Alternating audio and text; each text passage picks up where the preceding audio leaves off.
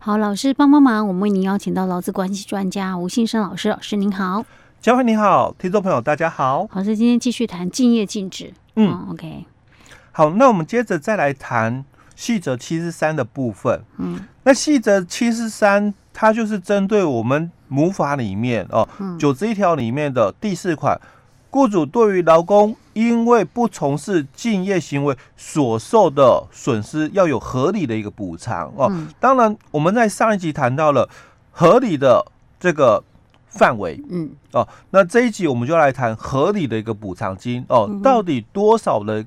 金额较合理哦，所以在我们细则七十三里面，他就谈到了、哦、有关这个合理的一个补偿，应就下列事项做综合考量嗯。哦，所以他也列了四款哦，一样哦，这四款的一个部分，并不是说你只要符合其中一款就好，是要全部符合，要全部符合哦。所以我们之前在媒体就有谈到，那这个合理的补偿就是半薪就好啦。嗯，哦，其实。在第一款里面，他谈到的是，确实是半薪哦。他说，这个每个月的这个补偿的一个金额哦，不可以低于老公离职时的这个平均工资的百分之五十哦。所以很多就会误会了。那我给一半的工资可不可以？嗯，这如果照这一条来看，也可以呀。不，这个是基础 哦。OK，哦，这个是基础哦。你不得低于嘛？哎，所以一半是最少的啊，只是说。一半够不够？嗯，哦，那就要看哦，这一半的金额有没有符合我们下列的二三四？嗯，哦，二三四款的一个规范了哦。好，接着我们来看那第二款里面，他谈到了这个一半的补偿金额要足以维持老公离职后的这个竞业禁止期间的生活所需。嗯，好，那这个生活所需，所以因为我们在母法里面提到了嘛，我离职之后。我不可以跟原来的雇主做这个竞业禁止的一个部分，所以我不能再用我原来的这个专业，嗯，去谋生，嗯，哦，去求职哦，所以我不能再做原来的工作嘛，嗯，那我所受到的一个损失，哦，你给我了补偿，所以你给我了一半的薪水，好，那这一半的薪水哦，够不够我不工作，然后。可以符合我生活上的一个所需要。嗯，这个 这有点笼统哎、欸，这有点笼统了，因为你说生活、嗯、怎么样算够呢？哎、欸，我维持基本生活，有的住，有的吃，嗯，那可能需求比较低了。哎、欸，对，因为我本来本来看来我本来就有的住嘛，对，嗯、吃的话你能够一个月花多少钱？对，对，那我可能也有一些人哦，嗯、他有房贷的压力，哦、嗯呃，有车贷的一个部分。对啊哦，我如果刚好缴完了，那我不是倒霉吗？哎，对，哦，我还没缴完，那你要那我缴个房贷哦，缴个车贷哦，就没了。啊，我不能，我就没三不五时去看电影吗？三不五时买衣服。哎，对，所以这个就有一个很 争议性哦，这个生活所需很笼统哦。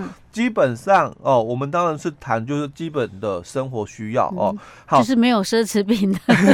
对，那我们一样这个地方保留，跟我们上一集哦，我也保留了一个。部分就是这个在七十二哎，对，实际营业活动范围的这个部分，我也保留了部分哦。好，那我们在这里一样，先把第二款的一个部分做一个保留哦。那我们跳下来再看第三款，那第三款它是谈到了这个一半的这个补偿金额要跟劳工哦，他要遵守敬业禁止期间哦，还有区域，还有职业活动范围以及就业对象的一个。所受的一个损失相当，嗯，好，那这句话你就要听懂，嗯，我因为离职了，嗯，但是哦、呃，我也同意了接受公司所约定的竞业禁止的一个部分，所以公司给我一半的薪水作为补偿金，嗯，那我们刚刚有谈到，那这一半够不够我生活所需？哦、呃，有争议点，嗯、对不对？嗯、但是他这里谈到了，那你这个一半呢、啊，要跟人家哦，因为他。受你的约束两年或者是一年、嗯、哦，那看你们的约定。嗯，好，哪些地方我不可以去？好，你说全省、全台湾，哦，我不可以去。好，我接受了。那哪些工作我不能去？哪些公司我不能去？嗯，那本来人家要找我去，嗯，但是因为我跟你有约定，敬业禁止。嗯，好，那你现在给我的补偿金哦，嗯、跟我不去。认职哦，损失有没有相当？哦，没有超过起码一样嘛。哎，对，哦，那所以这个部分就我刚刚保留的，嗯，好嘛，那既然哦，人家跟我们约定嘛，那全台湾他都有客户，嗯、全台湾的各个县市哦，嗯、你都不能去，嗯，好，那本来我如果到别的公司上班的话，嗯、他要给我的月薪呢、啊，嗯、是现在哦，嗯，半薪的更多，嗯。好，那这样的一个损失有没有相当？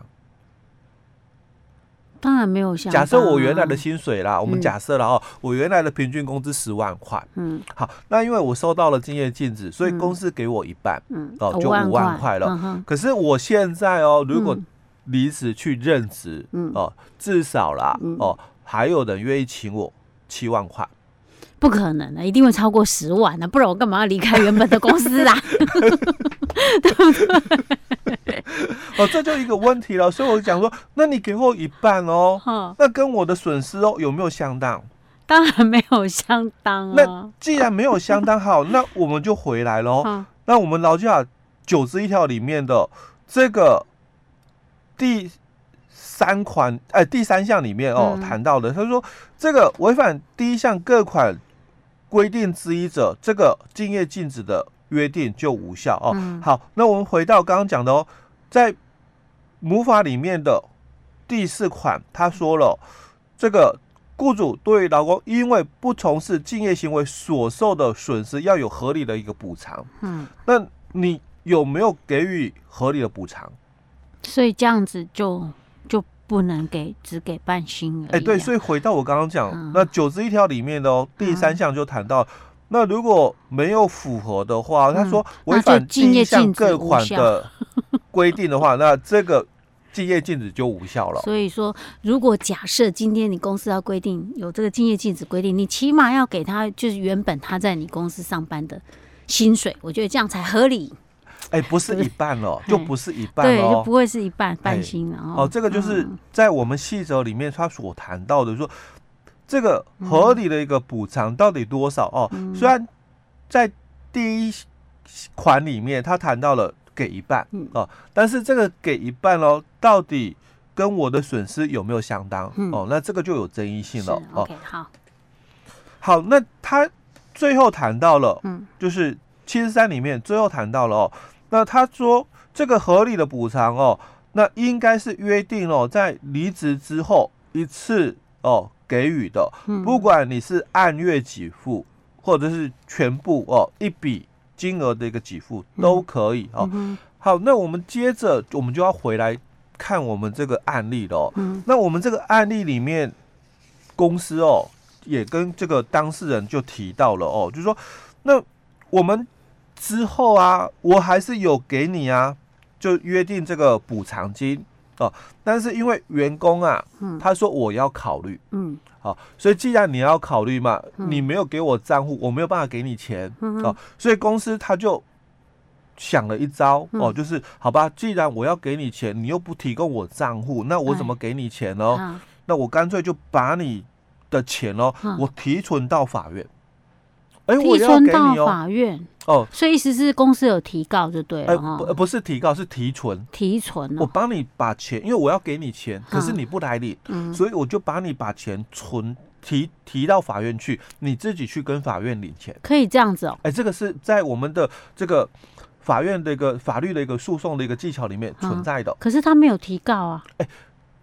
公司不是提告，因为我是要给你钱，我不用告你。啊、呃，我要把钱给你，但是你不来收，不来领，所以我就把钱存放到了银行，因为你不提供我你的银行账户嘛，嗯、所以我没有办法汇钱给你哦。嗯、那你现金也不来拿，嗯、啊，我想要把钱给你啊，那怎么办？嗯，哦，你可以提存到法院。